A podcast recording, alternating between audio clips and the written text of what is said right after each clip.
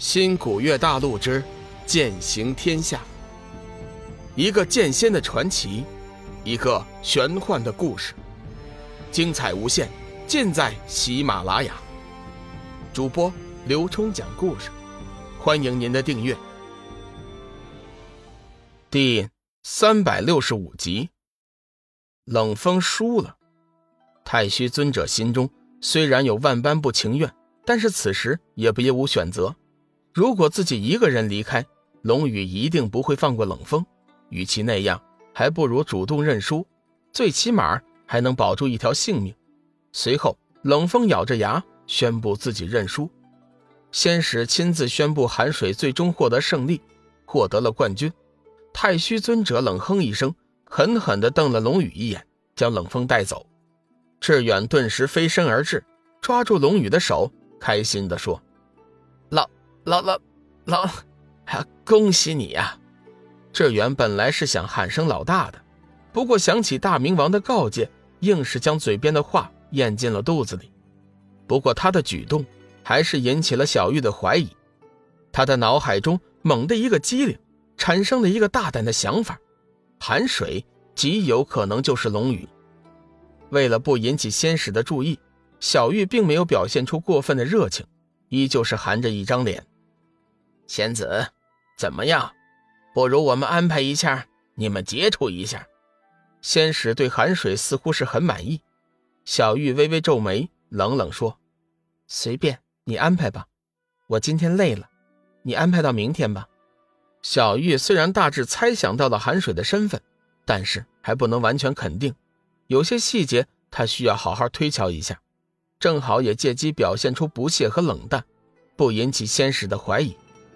仙使没有想到小玉会这么爽快的答应，哈哈哈，没问题，明天就明天。小玉转过身，很有深意的看了一眼寒水，之后便闪身离开了赛场。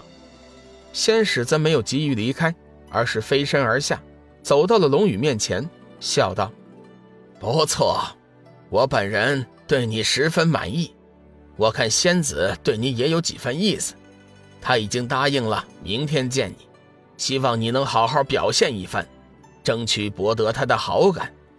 龙宇急忙道谢，多谢仙使大人成全。哈 哈别这么客气，以后你要成为了斩日的主人，成就金仙之身，你我就是同僚啊。仙使似乎是兴致很高，第一次在天涯海阁表现得如此平易近人，停了一下。仙使继续说：“回去好好休息吧，我先走了。”仙使此刻急于将这个好消息上报给仙界，自然不会多留。仙使离开之后，四周的散仙纷纷上前向龙宇表示祝贺，龙宇也耐着性子和众人客套了一番，直到太阳下山，众散仙才渐渐散去，龙宇和志远才随同太元尊者等人回到了接引城的下榻之地。打发走闲杂人等之后，三大城主共同出手，在大厅中撑起了一道结界。太元尊者率先问道：“小雨，明天你有没有把握通过小玉那一关呢？”龙宇点了点头：“嗯，没问题。到时候我会想办法表明自己的身份的。”九夷散人提醒道：“小雨，明天你要向小玉表明身份，千万要注意。”万万不可流露出一丝不妥，否则你的身份一旦暴露，你和小玉就麻烦大了。不错，太虚老儿估计现在恨不得将你生吞活剥。如果叫他知道了你的身份，他一定会发动整个龙凤城的散仙将你击杀。到时候，就连我们也无法救你。你一定要慎之又慎呢。剑君子也告诫三位前辈，请放心，我自有主张。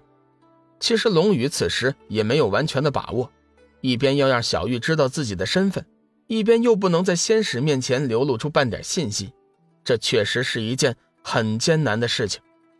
龙宇打算明天见到小玉后见机行事。众人看到龙宇一脸的自信，心中顿时就松了一口气。停了一下，林海散人突然说：“小雨，有件事情，我想和你商量一下。”龙宇微微一笑：“请前辈尽管吩咐。林海散人点了点头，说：“小雨，那天我们商议炼丹的事宜，我告诉了冥王和尊者。我想这件事情最好是我们三城能联手进行，因为你提供的一些药材，光是我蓝水城根本无法凑齐。这件事情事先没有和你商议，你看怎么样啊？”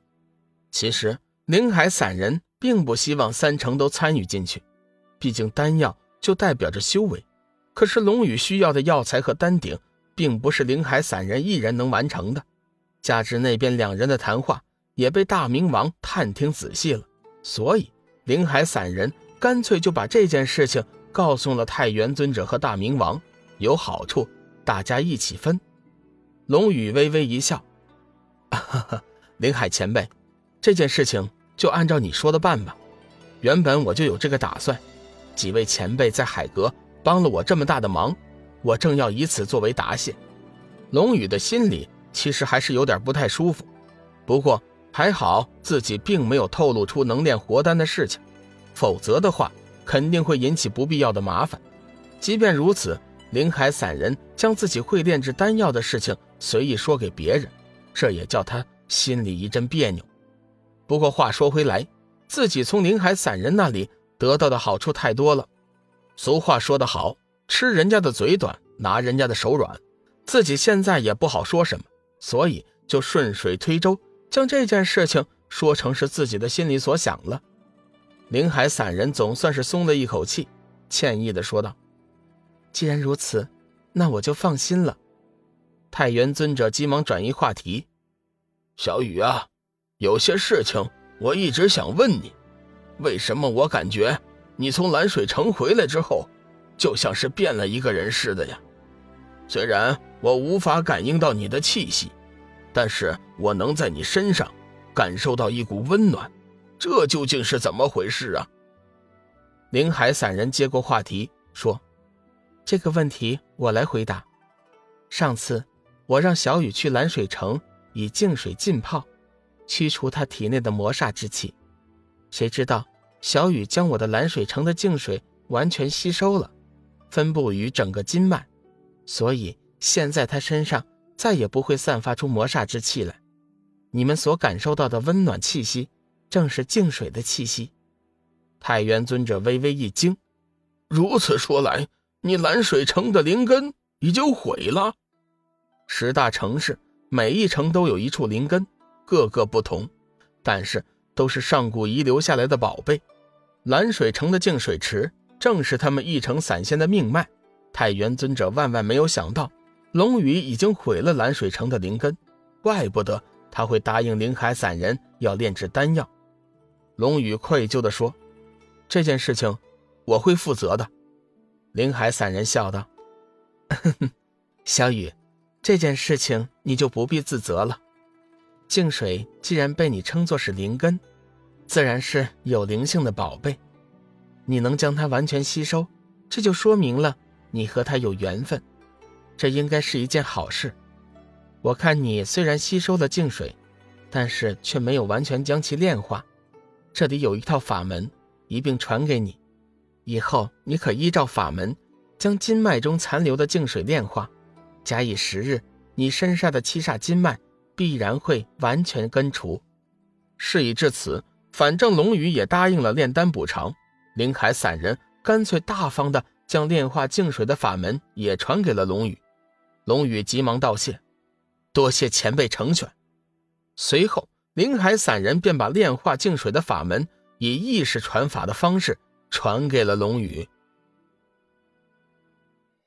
本集已播讲完毕，感谢您的收听。长篇都市小说《农夫先田》已经上架。欢迎订阅。